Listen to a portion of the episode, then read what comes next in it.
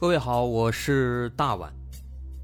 我们的《绝密档案》在喜马拉雅已经陪大家走过了一年多的时间，一年多的时间，我们更新了一百多期节目，在这一百多期的内容里，我们讲述了各种各样的怪奇事件。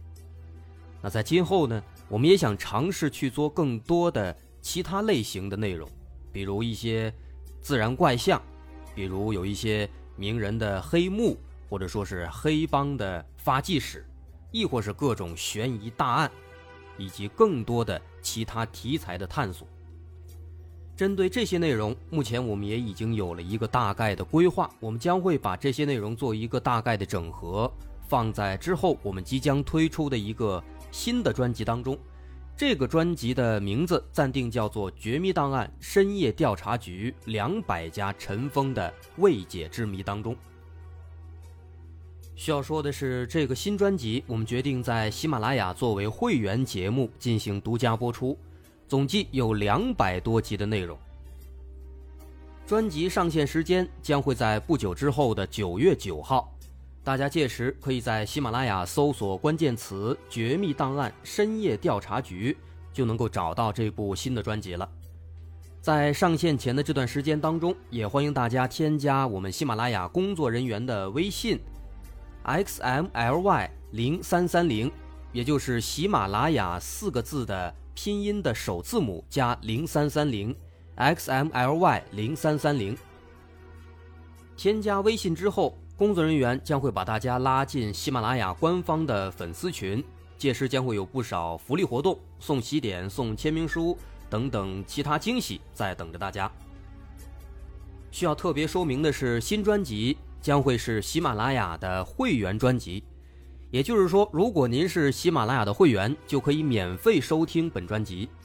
目前，喜马拉雅的会员价格为每个月六块钱，六块钱就可以听到我们的两百多集故事，也是很划算了。希望大家能够多多理解，多多捧场。九月九号，我们不见不散。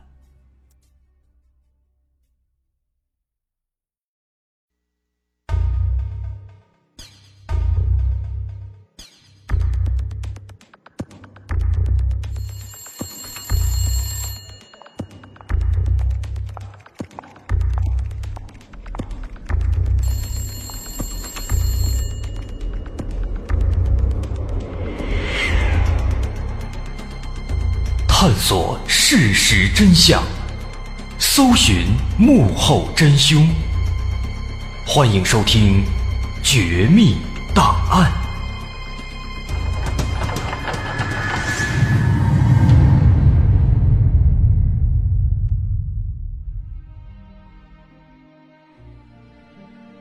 这个账本好不容易找到的一个线索，现在又没用了，让他撕掉了。这个情况让大伙非常伤心。那么下一步，大伙去哪儿找到这六个人的名字呢？凶手到底是谁呢？在这个时候，警方又一次灵光一闪，又想到了一个办法，也非常巧妙。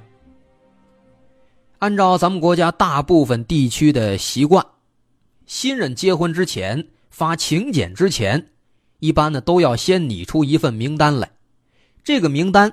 写的都是什么人呢？把这请柬发给谁，请谁来，这名单上都会列出来，按照这个名单行事。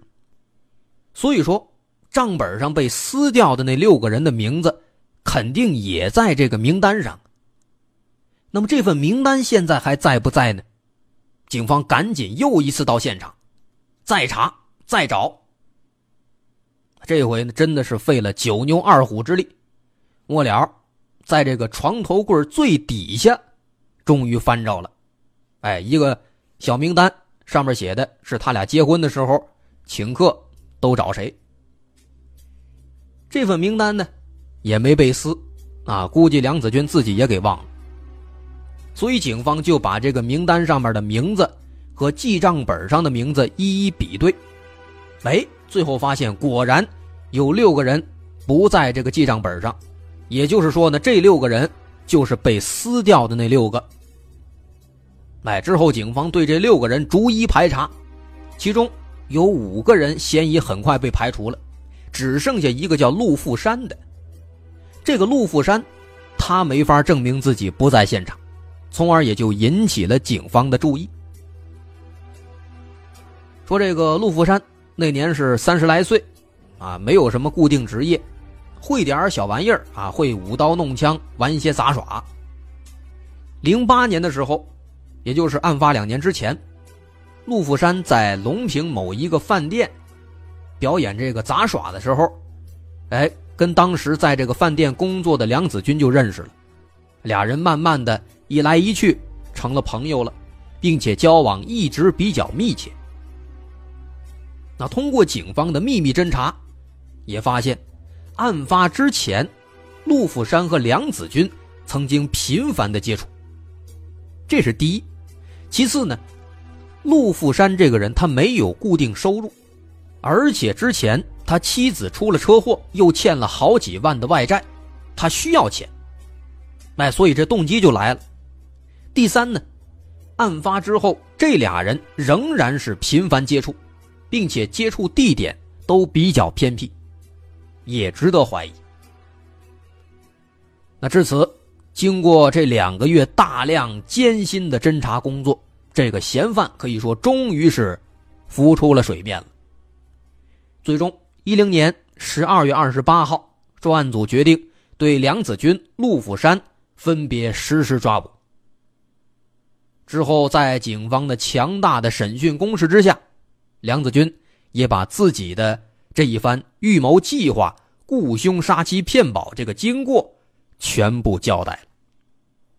到这个时候，警方才知道，原来他和张淑妮的这场婚姻从一开始就是一个精心设计的圈套，而他的妻子张淑妮当然也是他精心挑选的猎物。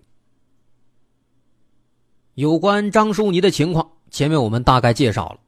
他是出生于一个乞丐家庭，父亲叫张永建，是运输公司的咸丰公司的经理。他母亲叫陈永峰，自己哎开了一个刺绣公司。那张淑妮呢，从小也是天生丽质，长得好看，身材好，而且喜欢唱歌跳舞。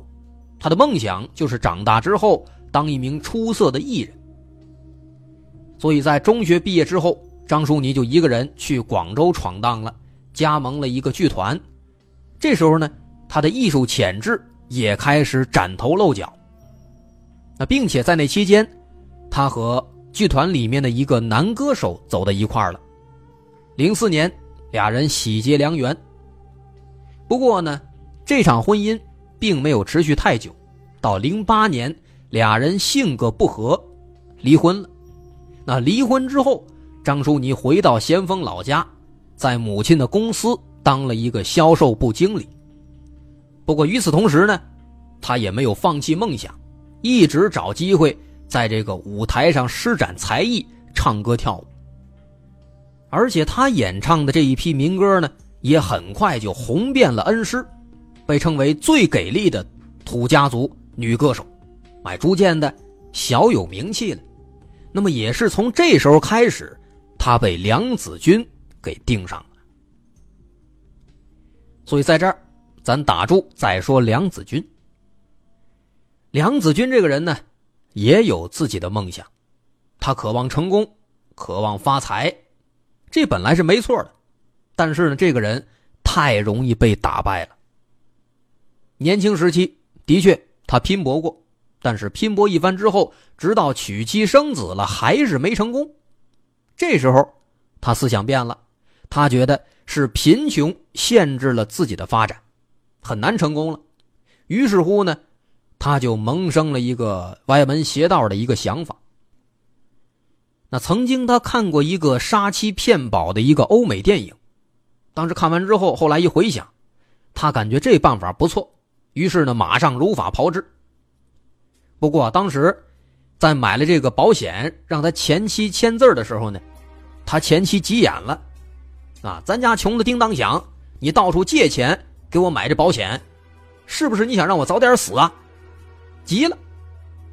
梁子军呢本来就心虚，一听吓了一跳，认为说这前妻应该是识破了自己这想法，于是赶紧就跟人离婚了。啊，离婚之后，他又找了一个按摩小姐，人家求婚呢，都是送这个金银首饰、送花啊，这个送这些东西。那他不，他直接拿了一个保险单去求婚去了，啊，他觉得这个办法讨巧啊，很另类，肯定对方会大吃一惊。同时呢，正好自己这计划正好就往下推进了。哎，但是啊，没想到，人家按摩小姐呢，隐隐约约的识破了他这阴谋了，直接拒绝了。那再后来。梁子军就盯上这个美女歌手张淑妮了。这次呢，他准备非常充分，做了很长时间的前期调研，哎，发现这个张淑妮在当地娱乐圈很有名气，但是呢，她的情感生活很单纯，而且对人对事从来不设防，很善良。哎，于是他就锁定了张淑妮了，准备来一个财色双收。哎，从零九年五月一号开始，他就自称是张淑妮的铁杆粉丝，对张淑妮是大献殷勤。而渐渐的，单纯的张淑妮也慢慢的被感动了。零九年七月十五号，梁子军花八万多给张淑妮买了一份保险，用这份保险单作为求婚礼物，故技重施。而这次。单纯的张淑妮果然是既惊喜又开心，因为在他看来，梁子君这是一个很浪漫的人啊，他不落俗套啊，不送那些玫瑰首饰等等那些华而不实的，而是别出心裁买了一份保险。他觉得这份保险寓意着对方想让自己一生幸福、安全、美满，是包含着男友浓浓的情谊，值得托付终身啊。于是不久之后，刚刚认识五个月，张淑妮就在零九年十月一号和梁子军登记结婚了，而张淑妮也万万没有想到，不幸的日子离她越来越近了。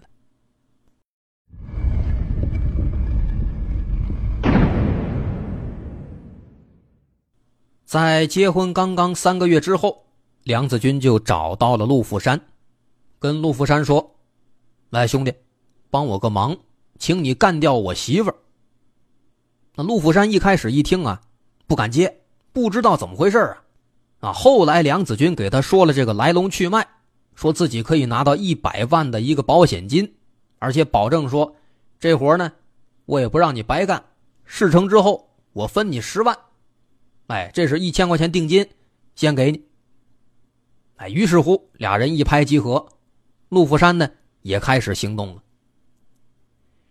说这个去杀害张淑妮，其实陆富山呢前前后后行动了四次，前三次都失败了，第四次才成功。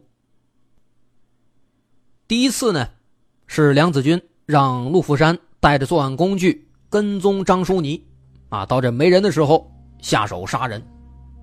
哎，但是呢，不巧那一天张淑妮的身边一直有人，而且回家之后。又带着外甥出来吃夜宵了，所以最终呢计划落空，张淑妮侥幸活下来了。这第一次，第二次呢，梁子军想了一个办法，他是用自己这工作上的便利，把公司里的一些炸药雷管偷回家了，设计了一个很完美的谋杀方案。怎么做呢？把这个炸药雷管先放在这个。卧室床底下，导火线旁边呢，放一盘蚊香。在这个房间窗台、窗户上、窗帘后边，藏一桶汽油。哎，然后先点着蚊香，那蚊香慢慢的烧到头了，会点燃这个导火线，导火线呢会引燃雷管，然后雷管嘣爆炸了，引爆汽油。这汽油一烧一炸，大火出来了。焚尸灭迹，哎，看起来很不错。那当天晚上，让陆富山提前埋伏到他们家里，啊，他提前给陆富山呢配了一个他家的钥匙，让他提前进到家门里面，然后躲在这个卧室窗帘的后面。但是啊，那天特别尴尬，那天晚上张淑妮加班，凌晨两点了才躺下睡觉。这陆富山在这窗帘后边站了六七个小时了，末了实在是坚持不住了，腿都麻了。还没等这个张淑妮完全熟睡呢，不行了，赶紧出来，把这蚊香就点了。结果这一下子，把张淑妮就给惊醒了。这惊醒之后，逮了个现行。那张淑妮当时呢，又害怕又生气。她知道这陆富山是自己丈夫的朋友啊，就质问这陆富山，说：“你干嘛呀？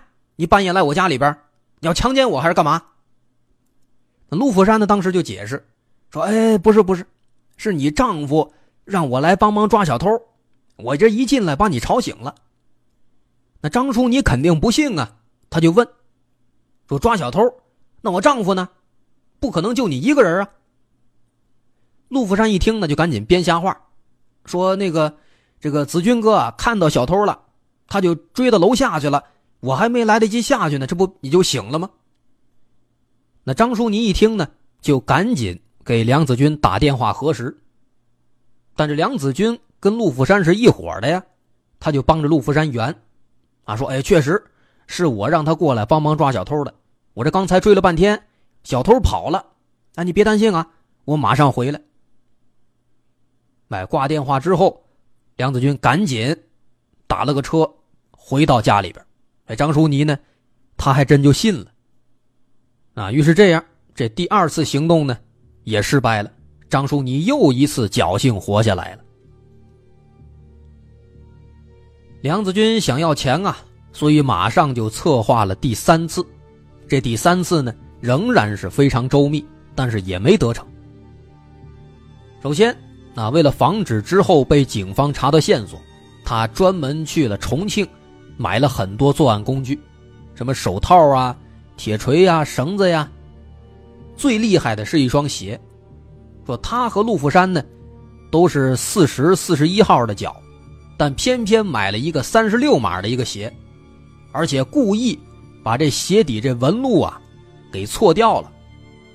那所以说，警方当时在现场看到那个鞋印是三十六号的，那为的就是混淆视听，误导警方。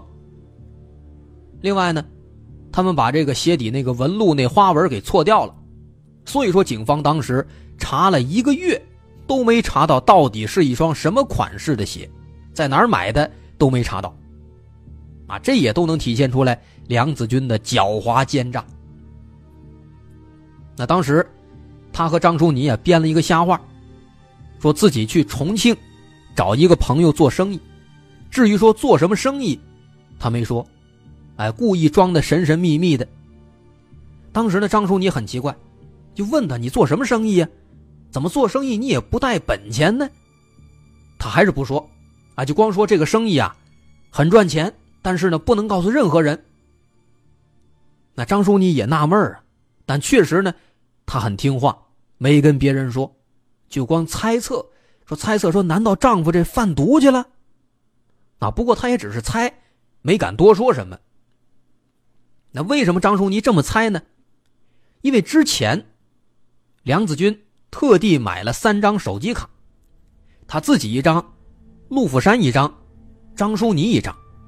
他对张淑妮说呢：“说这个卡呀是秘密手机卡，我们专门谈生意用的。如果说，哎，我去重庆谈生意了，你要联系我，只能用这个手机卡单线联系。哎，都安排好了，他就去重庆假装去做生意去了。哎，然后到了之后呢，找一天。”就给张淑妮打电话，说我那个兄弟陆富山一会儿去咱们家一趟，他要给我送一个银行卡，这卡呢做生意用的，你呢给他开个门。那实际上呢，这是他让陆富山去家里边杀害张淑妮呢。那然后过了一会儿，敲门，张淑妮就听话的给开门了。不过呢，正当着陆富山准备下手的时候。他突然收到一个梁子军的短信，让陆富山马上停手离开。哎，为什么呢？眼看得手了，为什么离开呢？因为当时啊，陆富山来了之后，张淑妮就用那个单线联系的那个手机卡给梁子军发了一个短信，说陆富山把这卡呢送来了，你放心吧。你看，这多好的媳妇儿啊，还专门给丈夫说一声。但是呢，梁子军不这么认为，他一看，哎呦，张叔，你短信发过来了，他担心了，他怕之后警方查的时候呢，万一说查到这卡了，再牵连到自己身上来，那就坏事了，因为他知道，警方查这死者的时候呢，都会查这个手机通讯记录，所以说当时赶紧发短信让陆福山停手，改天再行动。那陆福山当时一看。说：“哎呀，今天这卡呢拿错了，不好意思，嫂子，改天我再送过来。”哎，然后匆匆离开了。就这样，张淑妮又躲过一劫。